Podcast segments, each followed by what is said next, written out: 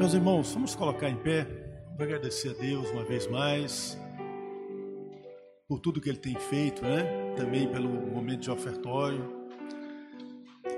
Pai querido, nós queremos agradecer o Teu nome, te exaltar, nos alegramos na Tua presença, porque as Tuas benignidades não terminam sobre nossas vidas, Pai. As Tuas misericórdias se renovam a cada manhã, e só a causa de estarmos aqui nesta manhã para te exaltar, Senhor Deus. Te pedimos, meu Pai, que esse culto que prestamos a, a Ti neste momento seja aceitável diante do Senhor. Ele é oferecido em nome de Jesus, do sacrifício que Cristo fez por nós ali na cruz. Mas de qualquer forma, Senhor Deus, se existe alguém aqui nesta manhã que ainda não se reconciliou contigo ou que, ou que traz em sua mente, em seu coração, algo que não condiz com a atitude de culto, que o teu Santo Espírito possa ir ao encontro dessa pessoa neste momento, trazendo bálsamo que cura, que traz paz, que traz alegria ao coração. Queremos te agradecer pela tua fidelidade, que não tem fim sobre nossas vidas, sobre a vida dessa igreja. E queremos te agradecer também pela vida dos irmãos que, em, em reconhecimento à tua fidelidade, à tua providência, também dedicam, Senhor Deus, nesse momento as suas ofertas, os seus bens em adoração a Ti. Que tudo isso seja usado com santo temor, para a exaltação do Teu nome para o avanço da tua causa entre nós. Em nome de Jesus que nós oramos, meu Pai. Amém. Pode assentar, irmãos. Meus irmãos, vamos abrir lá em Romanos, no capítulo 12. Eu leio aqui na versão NAA, se o irmão puder projetar nessa versão, facilita, né? É, alguém pode estar achando estranho estar falando de novo sobre o, o Romanos 12, né? O pastor já pregou sobre esse capítulo aqui algumas semanas atrás, mas eu não vou falar nada daquilo que o pastor já falou, né? Porque na verdade ele, ele trabalhou esse capítulo até aproximadamente a metade dele, tanto não é uma repetição, é, é simplesmente uma, uma abordagem de outros aspectos, e faço isso aqui a pedido do próprio pastor Cioli, que entendeu que esse capítulo merecia uma exposição a mais sobre alguns aspectos que ele não conseguiu por questão de tempo, obviamente, abordar aquela oportunidade. Romanos 12, meus queridos, nós vamos ler todo o capítulo, embora a nossa é, reflexão, nossa, a nossa mensagem nessa manhã esteja mais centrada do, do versículo 9 em diante, né? mas é bom ler todo o capítulo para que a gente pegue toda, pegue toda a narrativa de Paulo aqui. Romanos 12, a partir do verso 1, diz assim: Portanto, irmãos, pelas misericórdias de Deus, peço que ofereçam o seu corpo como sacrifício vivo, santo e agradável a Deus. Este é o culto racional de vocês. E não vivam conforme os padrões deste mundo, mas deixem que Deus os transforme pela renovação da mente, para que possam experimentar qual é a boa, agradável e perfeita vontade de Deus. Porque pela graça que me foi dada, digo a cada um de vocês que não pense de si mesmo além do que convém pelo contrário, pense com moderação, segundo a medida da fé que Deus repartiu a cada um. Porque assim como num só corpo temos muitos membros, mas nem todos os membros têm a mesma função, assim também nós, embora sejamos muitos, somos um, somos um só corpo em Cristo e membros uns dos outros. Temos, porém, diferentes dons segundo a graça que nos foi dada. Se é profecia, seja segundo a proporção da fé. Se é ministério, dediquemos-nos ao ministério. O que ensina, dedique-se ao ensino. O que exorta, faça-o com dedicação. O que contribui, com generosidade. O que preside, com zelo. Quem exerce misericórdia, com alegria. O amor seja sem hipocrisia. Odeiem o mal e apeguem-se ao bem. Amem uns aos outros com amor fraternal. Quanto à honra, deem preferência aos outros. Quanto ao zelo, não sejam preguiçosos, sejam fervorosos de espírito, servindo o Senhor. Alegrem-se na esperança, sejam pacientes na tribulação e perseverem na oração. Ajudem a suprir as necessidades dos santos, pratiquem a hospitalidade. Abençoem aqueles que perseguem vocês, abençoem e não amaldiçoem. Alegrem-se com, alegrem com os que se alegram e chorem com os que choram e tenham o mesmo modo de pensar de uns para com os outros, em vez de serem orgulhosos, sejam solidários com os humildes, Não sejam sábios aos seus próprios olhos, não paguem a ninguém mal por mal, procurem fazer o bem diante de todos, se possível, no que depender de vocês, vivam em paz com todas as pessoas. Meus amados, não façam justiça com as próprias mãos, mas deem lugar à ira de Deus, pois está escrito: A mim pertence a vingança, eu é que retribuirei, diz o Senhor. Façam o contrário. Se o seu inimigo tiver fome, dele de comer. Se tiver sede, dele de beber. Porque fazendo isso, você amontoará brasas vivas sobre a cabeça dele. E não se deixe vencer pelo mal, mas vença o mal com o bem. Meus queridos, essa carta aos Romanos, já foi dito tanto dela aqui nessa série de mensagens, né?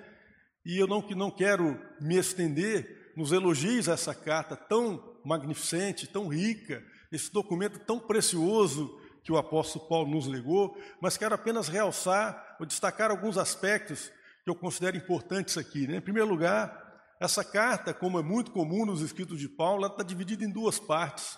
Até o capítulo 11 até o capítulo 11, o apóstolo Paulo nos trouxe instrução, ele nos trouxe uma exposição muito, muito é, bem construída, muito profunda, sobre o Evangelho como Paulo compreendia. É? A experiência da universalidade do pecado sobre todos os homens, quer judeus, quer gentios, quer aqueles que tinham a lei, quer aqueles que não tinham a lei. O remédio, a solução de Deus em Cristo, a justificação por meio da fé, com base na graça de Deus, a qual nós acessamos pela fé no sacrifício de Cristo, sendo a fé, portanto, o meio instrumental pelo qual nós é, é, nos tornamos aptos a receber essas bênçãos maravilhosas. Paulo fala da luta do crente, né? da luta do crente contra a carne, da luta contra o pecado, contra a velha natureza. Ele fala da relação de Israel com a igreja, um texto tão difícil, tão desafiador, nos capítulos 9 a 11. E agora, meus queridos, vem o dever de casa.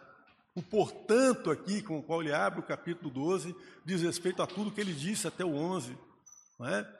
Então há um dever de casa, há uma prática, há uma realidade vivencial. O Evangelho, quando Paulo coloca aqui do versículo 12 em diante, do capítulo 12 em diante, as suas exaltações práticas, o aspecto ético, Paulo está nos lembrando que o Evangelho não é só uma ideia, não é uma ideologia, sabe? Nós não pregamos uma ideologia com um conjunto de ideias abstratas, não. Esse Evangelho ele tem uma finalidade concreta e prática que nos atinge, nos alcança nas curvas da vida, nas adversidades, nas concretudes da nossa existência, nos detalhes da nossa vida. E é lá nos detalhes da nossa existência, daquilo que pensamos, dos pensamentos que transitam no nosso ser interior, daquilo que nós aspiramos no mais íntimo do nosso ser, é que esse Evangelho tem que ter poder transformador sobre nós. Se nós ficarmos apenas com a, com a exposição até o versículo, até o capítulo 11, nós podemos nos tornar, como Paulo nos lembra, em no seu grande capítulo 13 de 1 Coríntios, nós podemos nos tornar como aqueles que conhecem todos os mistérios e toda a ciência, mas não tendo amor, não tendo a concretude prática do Evangelho, isso é metal que faz barulho, apenas isso, e nada se aproveita. Por isso, meus filhos, é, é muito importante, e essa é uma, é uma vantagem, viu, pastor Cioli, da gente poder passar por todo o texto, do livro que nós estamos estudando, no caso Romanos, porque essa porção das Escrituras, embora não, não tenha uma densidade teológica tão profunda quanto os, os capítulos anteriores, ela é tão importante, ou mais importante até, porque ela vai ser a demonstração prática de que essa graça de Deus de fato nos alcançou. E essa obra de Romanos, meus queridos, que, que Paulo nos legou, né, com tanta dificuldade, porque não tinha editor de texto, não tinha nem como salvar texto. Trabalhava incansavelmente durante o dia e a noite com a vista ruim que ele tinha, segundo os estudiosos. Ele se dedicava a produzir esses documentos com luz de lamparina, com luz de lampião, que só fazia agravar o problema que ele já trazia consigo. Tem impactado gerações de pessoas ao longo da história, meus queridos. Os irmãos bem conhecem o testemunho de Lutero, por exemplo, que durante anos lutou com a consciência do pecado que não permitia que ele tivesse paz, apesar de ser uma pessoa da religião, ele era um clérigo, ele era uma pessoa, um, um religioso, digamos assim, profissionalmente, trabalhava com isso, ensinava os outros, era profundo conhecedor da palavra, mas não tinha essa paz consigo mesmo, como ele mesmo relata, sua consciência o acusava permanentemente, até que ele se encontra com a, com a justificação pela fé, com a graça de Deus, nas páginas de Romanos, isso transforma a vida dele para sempre. Agostinho de Hipona, que alguns autores costumam se referir como Santo Agostinho, é outro que dá um testemunho vivo do poder transformador que o Espírito Santo operou em sua vida por meio do relato de Paulo. Mas eu queria contar para vocês hoje, rapidamente aqui, um, um, um, testemunho de alguém que vocês talvez nunca tenham ouvido falar. É um pastor chamado Daniel Satiesh. Esse homem é um iraniano. Hoje ele mora fora do Irã, né, com sua família, sua mulher e suas filhas. E eu assisti o testemunho dele uma vez na, na internet. Ele conta que ele, tendo nascido no Irã, ele era um xiita, né? Desde a sua mais tenra idade, ele que se entendia por gente. Ele, aos nove anos de idade, era capaz de falar o Alcorão todo de cor. As crianças que conseguem fazer isso lá viram notoriedades, ficam célebres no país, porque é um fato raro, mas alguns conseguem, e esses que conseguem isso ficam famosos. E ele foi um dos que conseguiu, ainda com nove anos de idade, falava todo o Alcorão de cor. Se tornou uma liderança importante na juventude, participou daqueles movimentos que levaram à Revolução Islâmica no país, com a cessão do governo do Ayatollah Khomeini em 1979. Ele era um dos líderes da juventude iraniana naquela época. Ele conta nesse testemunho que depois que o governo foi instalado, ele começou a ficar desgostoso com esse governo, porque ele percebeu que esse governo estava muito mais preocupado em, em abrir conflito com Israel e com os Estados Unidos do que, de fato, em trabalhar para melhorar a condição concreta das pessoas. E na sua ingenuidade do jovem, ele começou a proclamar essas ideias, achando que com isso ele poderia influenciar o regime. Acabou sendo preso, torturado, falsamente acusado de ter participado de um motim para matar o assassinar o líder do país, ele nega isso veementemente. E no seu testemunho ele conta que ele foi salvo da prisão miraculosamente. Ele já esperava a morte, muitos dos seus amigos que foram presos com ele morreram pelas mãos do regime. Ele não dá detalhes de como que foi que ele saiu da prisão. Creio eu que é para não implicar terceiras pessoas. Possivelmente alguém o ajudou ali de dentro, ele não quer declarar quem foi essa pessoa, mas ao sair da prisão, ele, o mais rápido que pôde, ele fugiu do país rumo à Turquia. Chegando na Turquia, ele não, não sabia falar o idioma daquele país, a Turquia na época era um país bem mais aberto do que é hoje.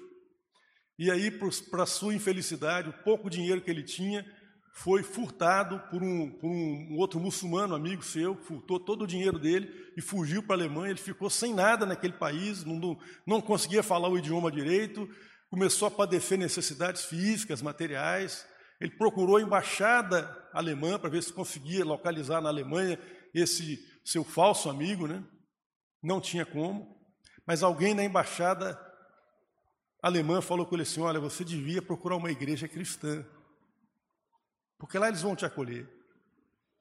Eles vão suprir o necessário à vida. Que você está passando necessidade, não há nada que a gente possa fazer por você. Ele ficou muito aborrecido com aquilo, né? Ir numa igreja cristã, de crente, que conversa é essa? Detestava crente. Mas o estômago vazio, a necessidade extrema que ele vivia, falaram mais alto, ele acabou indo para essa igreja, começou a frequentar. E ele então achava absurdo aquelas cânticas que as pessoas cantavam, aquelas letras pareciam para ele coisa muito brega, muito sem sentido, coisa infantil, pensava ele. Mas a necessidade era tão grande que ele continuou frequentando e foi acolhido por aquela comunidade. Ele fala muito bem do pastor dessa igreja, da paciência que esse pastor tinha com ele, né? apesar das blasfêmias que ele falava, nunca ninguém se escandalizou, continuava suprindo ele. Ele achava impressionante como que aquele bando de bobos eram tão calorosos no amor com ele, que era alguém inimigo da fé cristã. E ele se interessou por conhecer de fato o que, que essas pessoas criam e começou a ler o Novo Testamento.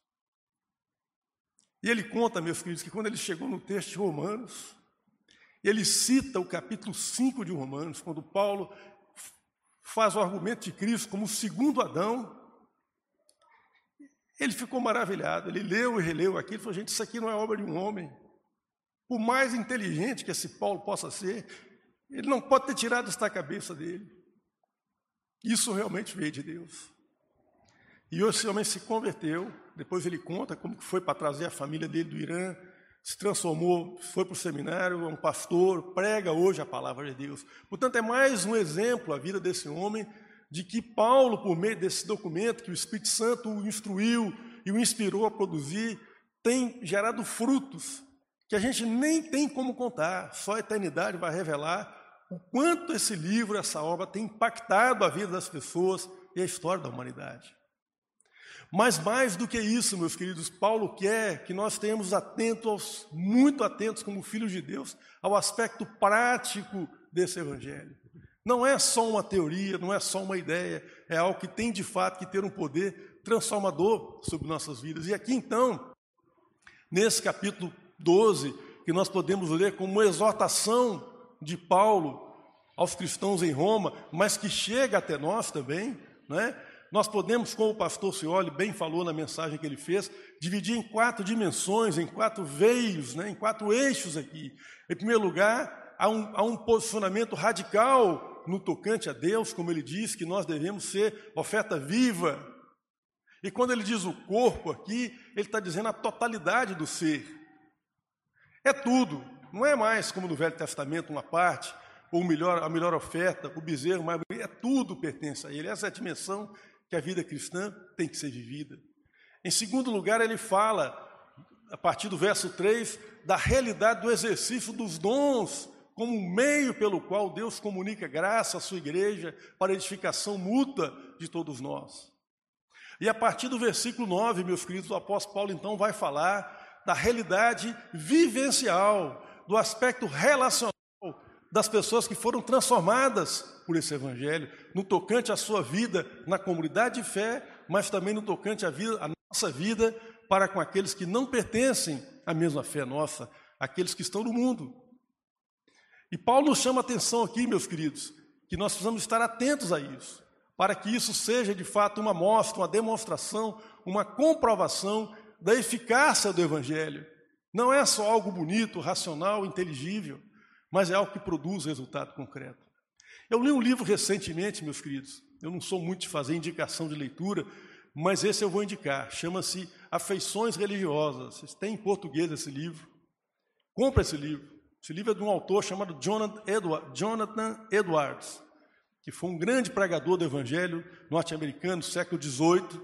Nasceu em 1703, faleceu em 1758, uma vida breve, portanto, né? mas fez uma obra enquanto pregador, enquanto né, evangelista, que marcou a sua época. E nesse livro, intitulado Afeições Religiosas, ele vai dizer que a prova concreta do valor de uma fé, ela pode ser aferida, o quanto a nossa conversão a Cristo de fato é real, ela pode ser aferida pelas afeições do coração. Por aquilo que o nosso coração estima, pelos frutos que saem do nosso coração. O que ele está dizendo, meus queridos, o que ele exemplifica nesse livro, nesse texto, é que os sentimentos que afloram no nosso coração é que de fato são a prova da eficácia do Evangelho. É claro que existe uma versão aí no mundo pós-moderno da religião do coração, né?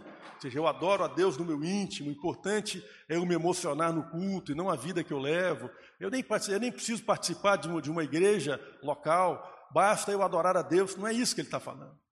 O que ele está dizendo é que se você tem uma confissão de fé ortodoxa, você não tem nenhum desvio doutrinário, mas o seu coração, se dele não brotam humildade, generosidade, sabe, bondade, compaixão, então essa religiosidade sua é altamente ilusória. É bom você rever isso. E Paulo nos diz algo parecido aqui no capítulo 12 de Romanos. E ele começa então esse terceiro eixo da sua exortação falando de algo e não poderia ser de outra forma, que é o amor. Versículo 9: o amor seja sem hipocrisia. Uma frase que parece contraditória, como assim?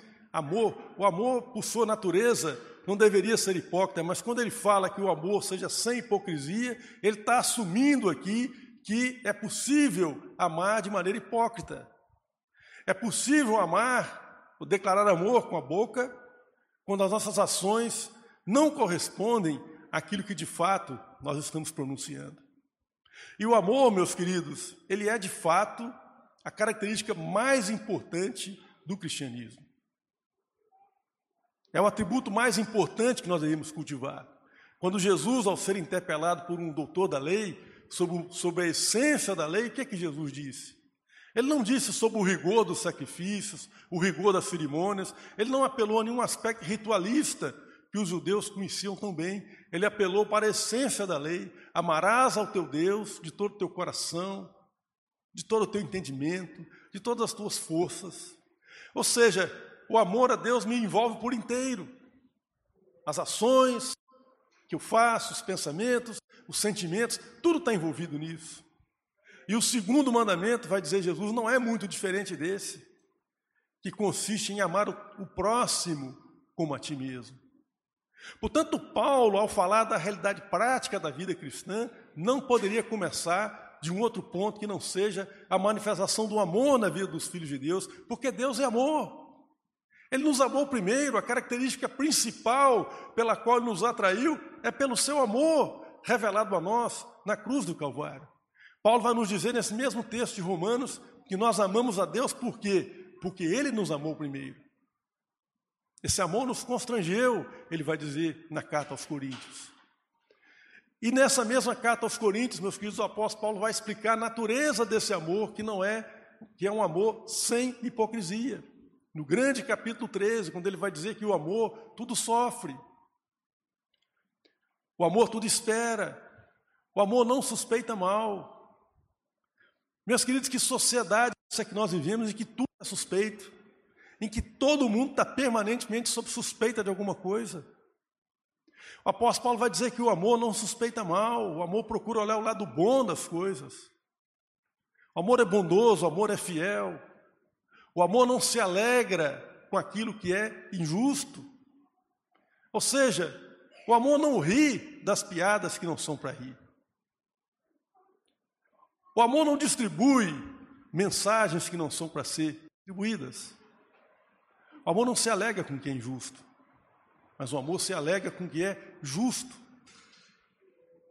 Portanto, meus queridos, esse aspecto é o aspecto inicial de Paulo na sua exortação aqui, no, no tocante à questão relacional, e tudo que decorre vem dessa exortação do amor que tem que ser manifestado por nós e que precisa ser manifestado por nós como prova, como evidência de que de fato nós somos alcançados pela graça de Deus. É interessante, meus queridos, que Paulo diz, ainda nesse verso 9, que esse amor sem hipocrisia também se caracteriza por abominar aquilo que Deus abomina, odiar aquilo que Deus odeia. Portanto, o amor quem ama alguma coisa de verdade tem aversão a outras coisas que não agradam, que não exaltam, que não enaltecem o objeto do seu amor. O oposto do amor, meus queridos, portanto, não é exatamente o ódio. O oposto do amor é a indiferença. É a indiferença. Portanto, quando Jesus fala, uma pergunta que eu gosto de ler como sendo uma pergunta retórica, né? Eu não imagino uma realidade tão terrível quando ele diz que o amor de muitos esfriará e ele, e ele associa isso à fé, né? Quando eu voltar, será que haverá fé na terra? Esse amor que se esfria, meus queridos, é o que nós vemos na nossa geração, em que nós nos tornamos pessoas indiferentes. A nossa sociedade vai se tornando cada dia mais uma sociedade indiferente ao mal, indiferente às atrocidades que acontecem. A gente não fica mais assustado com nada nada nos tira o sono. As, as coisas mais terríveis que acontecem, nós dormimos tranquilo. Nós não nos entristecemos, não nos incomoda, não nos diz respeito. Eu não sei se os irmãos se lembram, mas no ano de 1998, ao citarem que eu tenho certeza que vocês vão se lembrar, no ano de 1998 aconteceu aquele crime terrível em São Paulo. A menina Isabela foi julgada do 11 primeiro andar de um prédio. O país parou por causa daquele crime, irmãos. Mas eu tenho, eu tenho dúvidas, para não dizer que eu tenho certeza, se tal crime acontecesse hoje, é possível que daqui a dois dias ninguém se lembrasse mais. Não nos impacta mais. Nós vamos nos tornando indiferentes aos fatos. Os fatos da vida, as maldades que acontecem, não nos indignam. Isso é um péssimo final, meus queridos. Isso não é bom sinal no tocante à nossa espiritualidade para com Deus. Porque quem ama Deus tem que se incomodar com o mundo que se perde. Quem ama Deus tem que chorar por aqueles que estão na perdição. Quem ama Deus tem que se indignar ante o mal que prospera. Portanto, odeie as coisas que Deus abomina e apegue-se às coisas boas. Eu vou reler aqui, meus queridos, até o versículo 13 e vejam se a maioria dos problemas que nós temos não estão listados aqui. Olha bem o que ele diz: quanto à honra, deem sempre preferências aos outros. Se a gente praticasse isso entre nós, né, meus queridos? Sejam fervorosos de espírito,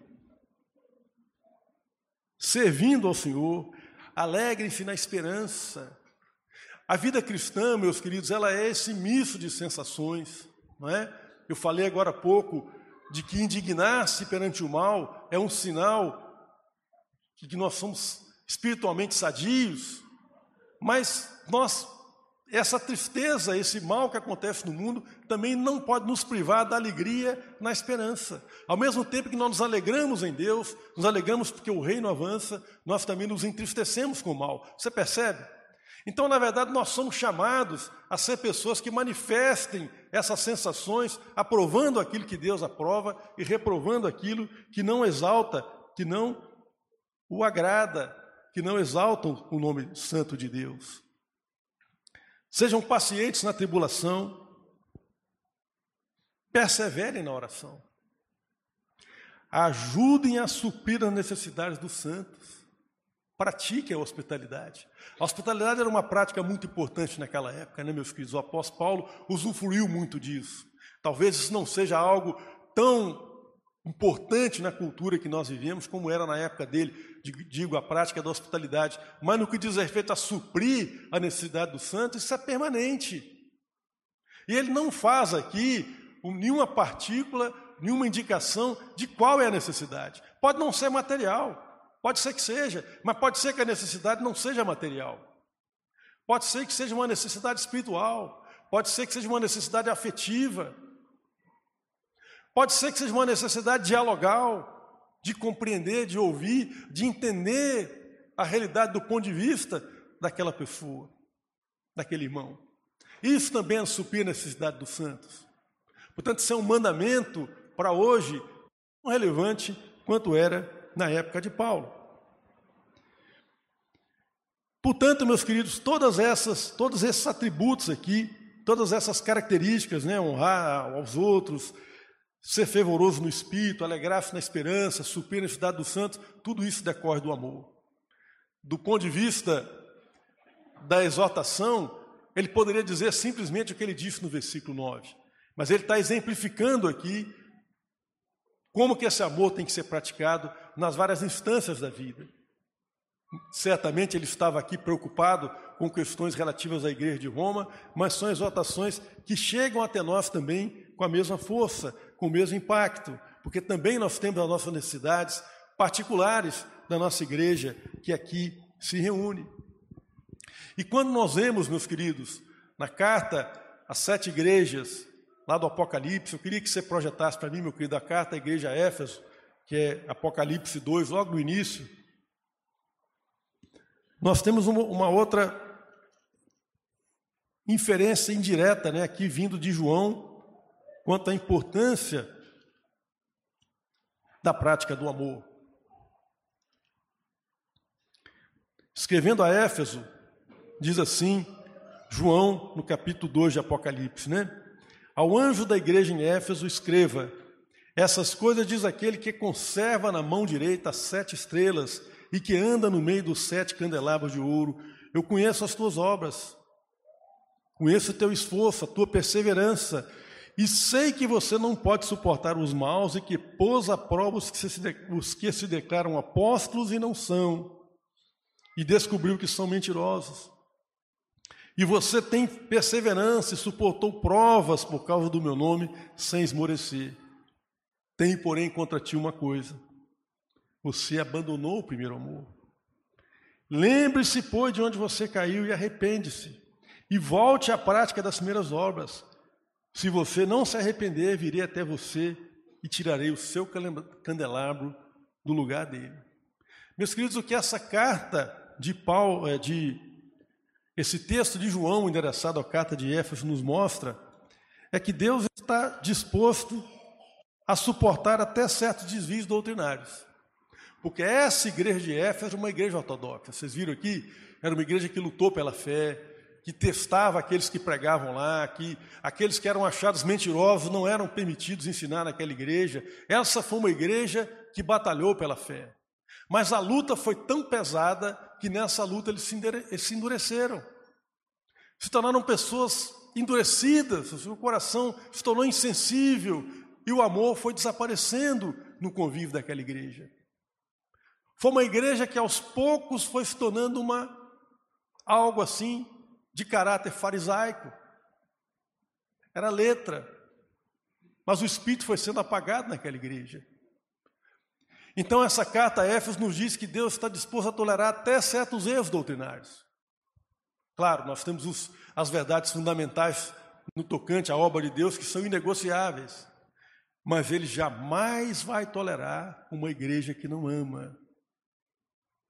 Ele jamais vai tolerar um filho de Deus, alguém que recebeu a obra de Deus na sua vida, nova natureza de Deus, e se esqueceu da prática do amor. Isso incomoda a Deus profundamente, meus queridos.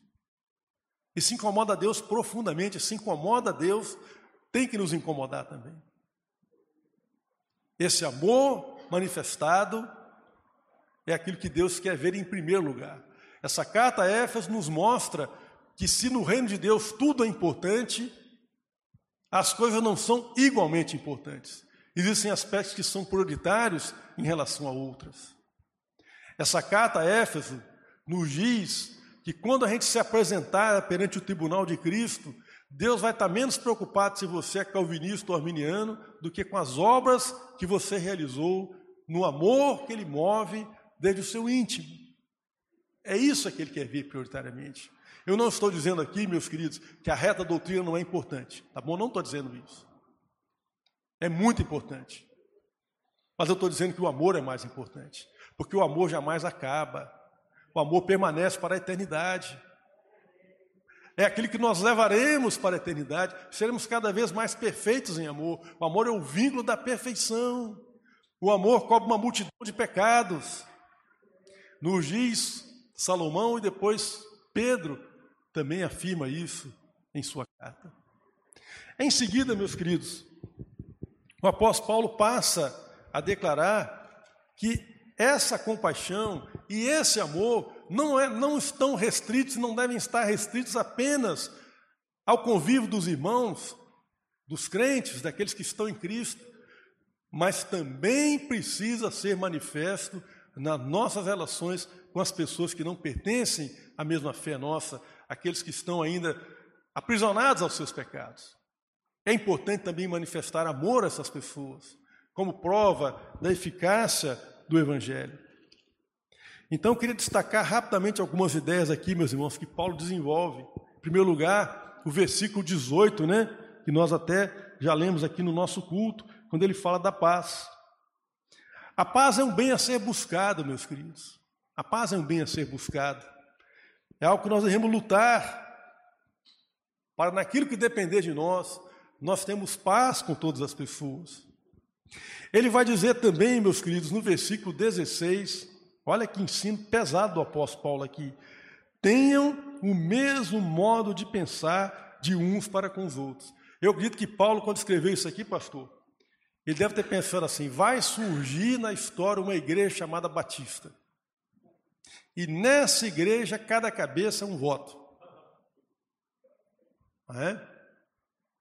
Mas olha o que ele está dizendo aqui, meus queridos que a gente tem o mesmo sentimento, o mesmo pensamento, ou seja, é claro que nós não vamos sempre pensar igual o nosso irmão, mas o que ele está dizendo aqui é um princípio. que a conciliação é mais importante do que afirmar a sua maneira de ver a realidade. É mais importante considerar o todo, é mais importante considerar o conjunto dos irmãos do que a forma como eu vejo a realidade. Se nós tivéssemos essa visão, meus queridos, essa prática, eu tenho certeza que o trabalho pastoral seria muito mais leve, seria muito mais suave, porque cada coisa que o pastor, os pastores fazem aqui, agrada uma parte e desagrada outra parte. Não deveria ser assim, meus queridos, porque se eu considero os outros como superiores a mim, se eu estou tendo em vista que mais importante é o benefício do corpo do que o meu próprio benefício, então eu estou disposto a abrir mão de certas prerrogativas pessoais, eu estou disposto a não atuar como um consumidor. Sabe, nós temos hoje, perante a Igreja de Cristo, uma atitude de consumidores. A mensagem foi ótima, mas o pregador escorregou no português. A música foi bacana, mas a menina do teclado aqui errou uma notinha. Não errou não, tá, minha filha? Estou só exemplificando aqui. E, e, nesse detalhe, sabe, consumista, nós perdemos a visão do todo. E desagradamos a Deus. E ofendemos a Deus. Ofendemos a Deus. Porque isso aqui, meus queridos, não é para nós. Você concorda com isso? Isso aqui é uma oferta a Deus. Eu não estou me ofertando a mim mesmo aqui. Nós não devemos estar aqui para agradar os nossos, os nossos deleites pessoais, a nossa concepção estética. O que importa é se o culto agradou a Deus, porque se não tiver agradado a Deus, para tudo. A música pode estar bonita, o pregador pode estar inspirado. Se Deus não se agradou, para tudo. Vamos para os joelhos, vamos, vamos saber o que está errado entre nós. Leia o livro de Isaías, aqueles, aqueles judeus iam perante a congregação, corais de mil vozes, porque os levitas eram, eram esmerados no trabalho, os judeus eram dedicados, eles iam nos detalhes, coral de mil, duas mil vozes, um negócio todo bonitinho a tempo e a hora, e Deus odiava, que detestava, manda esse pessoal para casa, eu não quero saber desse culto, porque o coração deles não estava ali. Mas esse mesmo Deus, que se impacientou com o culto da boca para fora, ele vai dizer que se dois ou três, pode ser desafinado, pode ser cantando a capela, se dois ou três reunidos em meu nome, eu ali estarei sendo honrado, com alegria, recebendo esse culto. Portanto, meus queridos, se nós queremos ser uma igreja pujante, uma igreja pujante não no sentido humano, tá, irmãos? Pujante no sentido dela cumprir a sua missão. Uma igreja que da qual Deus se agrada, nós temos que aprender a abrir mão de, certos, de certas picuinhas, de certos caprichos pessoais. Vamos lutar para ter paz, vamos pelejar para que nós tenhamos o mesmo sentimento, o mesmo movimento, o mesmo sentir o mesmo agir, porque Deus se agrada disso. Ele se agrada dessa unanimidade. E aí, meus queridos, falando mais diretamente para a nossa relação com os de fora, ele vai dizer que nós não devemos exercer justiça com as próprias mãos. Eu fico imaginando aqueles crentes ali em Roma, meus queridos. Dali a poucos anos, o Nero ia botar fogo na cidade, aquele imperador maluco. E quando ele foi apertado pelas demais autoridades romanas, ele falou: só foram os crentes que fizeram isso. E os crentes foram queimados vivos naquela, naquela cidade. Os crentes foram colocados nos postes como tochas humanas iluminando a cidade à noite, os que puderam fugiram da cidade. A história testifica isso, meus queridos. Portanto, quando o apóstolo Paulo fala aqui, ele não está falando da realidade que a gente vive, em que nós estamos tremendamente preocupados, porque por causa disso, daquilo, quando nós temos ampla liberdade em nosso país de pregar o evangelho e de viver a fé. Ele está falando de pessoas que viviam sob severa perseguição. Ele vai dizer para eles: olha, vocês não façam nada contra esse que vos persegue, nem por palavra, nem por sentimento. Pelo contrário, amem aqueles que perseguem vocês, aqueles que penduram vocês como tochas humanas, iluminando a cidade à noite. É claro que os cristãos não podiam fazer nada objetivamente contra Nero, mas poderiam desenvolver um ódio profundo no seu coração contra ele, porque isso qualquer pessoa poderia fazer.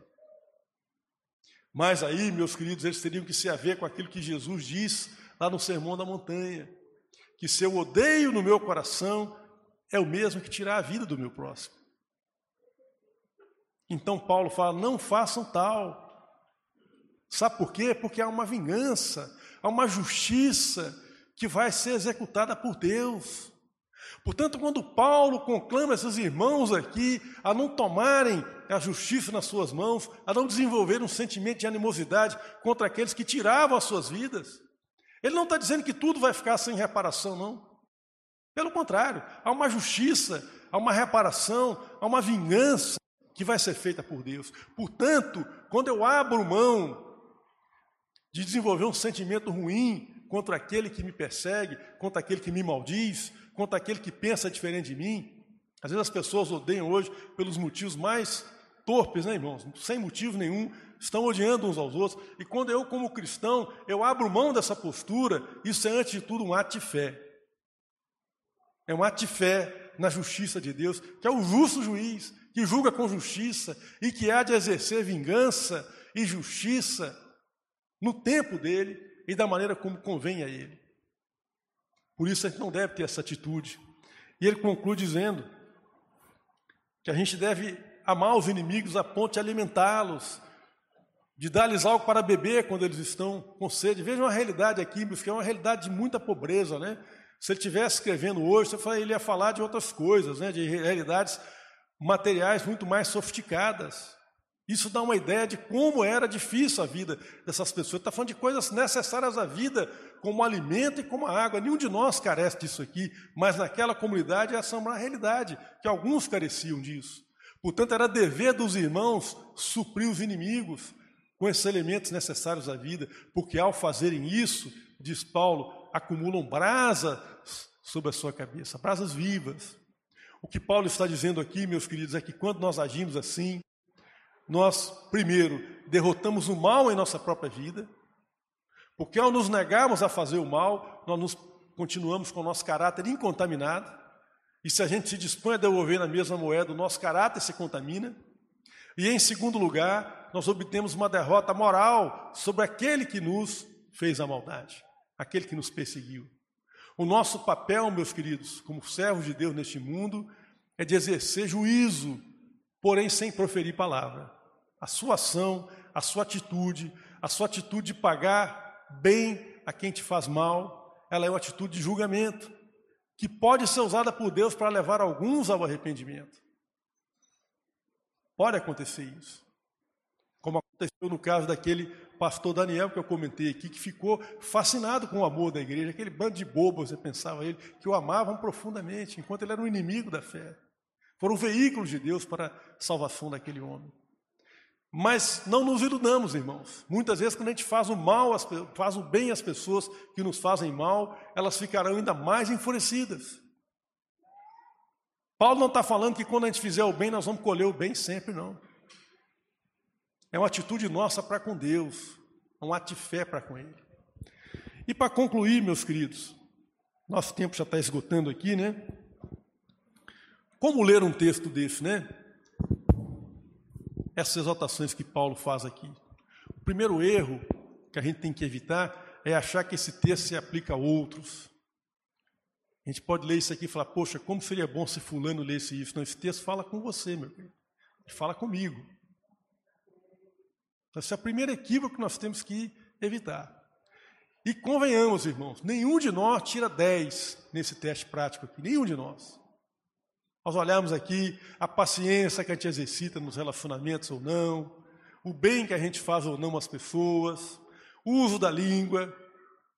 Nenhum de nós tira 10. Portanto, esse texto fala comigo, em primeiro lugar.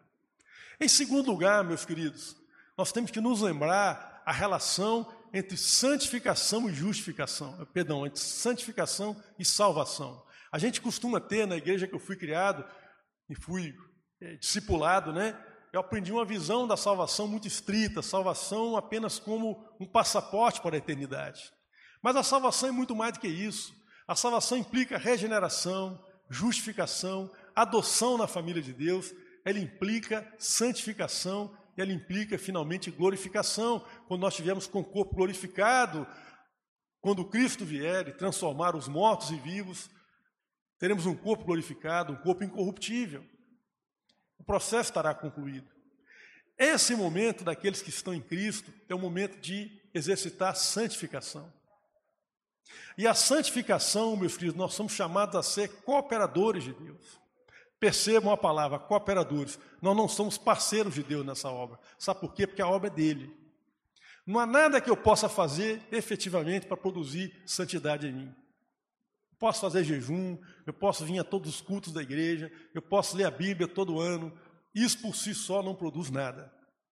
A obra é de Deus, mas, no entanto, nós somos cooperadores dessa obra. E como que nós cooperamos nessa obra? Deus nos deu diversos meios de graça. Eu não quero aqui entrar na discussão teológica sobre a questão sacramental, não. Eu estou falando de outros meios de graça que Deus nos concedeu. Em primeiro lugar, Deus nos concedeu o Espírito Santo que habita em nós. E o Espírito Santo, meus queridos, arbitra as nossas ações por meio da paz que nós usufruímos com Deus e com os irmãos. Se o nosso coração não estiver em paz com Deus e com os irmãos, você pode dobrar o seu joelho que alguma coisa errada existe. O Espírito Santo arbitra a paz. Ele não, ele não se satisfaz, ele vai incomodar a sua consciência. Quando você anda por caminhos que não glorificam a Deus. Agora, atenção, é possível entristecer o Espírito Santo.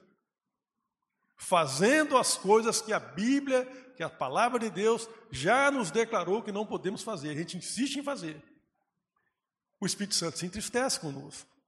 Nós podemos abafar a voz do Espírito. Como é que isso acontece? Quando o Espírito Santo vai nos alertando tantas vezes do mesmo problema e a gente já se recusou a ouvir aquilo tantas vezes que chega um momento que nós ficamos anestesiados, a gente não sente mais nada. A gente anda e não percebe nenhuma direção de Deus.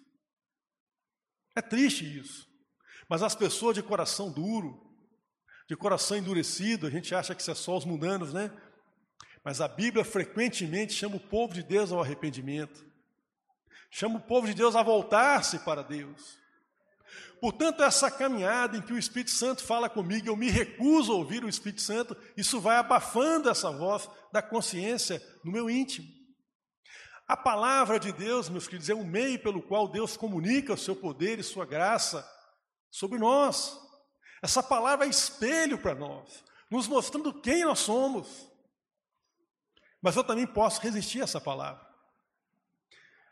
A comunidade de fé, meus queridos, a comunhão do corpo é espelho para nós. A nossa vida com Deus não é só uma relação vertical com Deus, mas é, também, mas é uma relação horizontal com os irmãos. Nesse mesmo capítulo 12 aos Romanos, o apóstolo Paulo fala que nós somos membros uns dos outros. Olha que figura linda que ele constrói. Estamos ligados a Cristo, mas estando ligado a Cristo, nós também nos ligamos àqueles que estão em Cristo. Portanto, a igreja, a comunidade de fé é espelho para mim.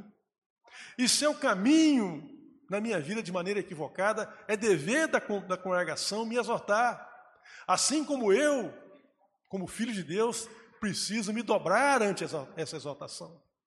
Se nós lemos o Novo Testamento, meus queridos, os apóstolos são muito duros com aqueles que recusam a ouvir a exortação do corpo de Cristo. Escrevendo a Tito, Paulo fala assim: olha, exorta aos homens facciosos, esse pessoal de coração duro, mas faça isso só duas vezes. Se ele não te ouvir, você não vai tomar a refeição com ele, você não vai ter comunhão com ele, você vai tratá-lo como ímpio. E olha que Paulo muitas vezes citava nome, tá, nas cartas dele. Se tivesse aqui hoje no meu lugar, na autoridade apostólica dele, ele talvez citasse nomes, porque ele era ousado. Citava nomes às vezes das pessoas. Eu não vou fazer isso aqui hoje, porque eu sou o primeiro a quem essa palavra está salvando aqui, meus queridos. Mas é importante que nós ouçamos a comunhão do corpo. O nosso núcleo familiar, os nossos irmãos, a nossa esposa, são meios pelos quais Deus continuamente trabalha o nosso caráter. Mas apesar de tudo isso, eu posso me endurecer e andar com o coração duro e me endurecendo de novo, apesar de já ter sido tocado pela graça de Deus. Por isso é sempre importante nós voltarmos a isso aqui, a esse texto que nos mostra E se esse evangelho não nos pega de jeito nas curvas da vida, não transforma a maneira como eu me relaciono no meu trabalho, na igreja, com os meus irmãos, com o meu pastor, então esse evangelho é da boca para fora. Isso é uma ideologia, sabe? E esse mundo não precisa de mais uma ideologia.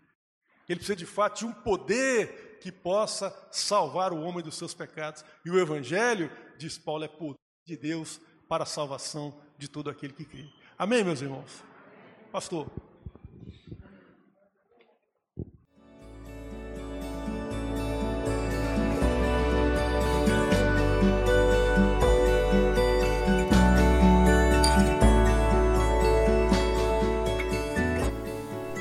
A Igreja Batista do Bom Retiro tem plena convicção de que a palavra de Deus é poder para salvar e transformar vidas. Nosso desejo é que essa mensagem tenha alcançado seu coração. Para saber mais sobre quem somos e em quem acreditamos, acesse ibbrpatinga.com.br.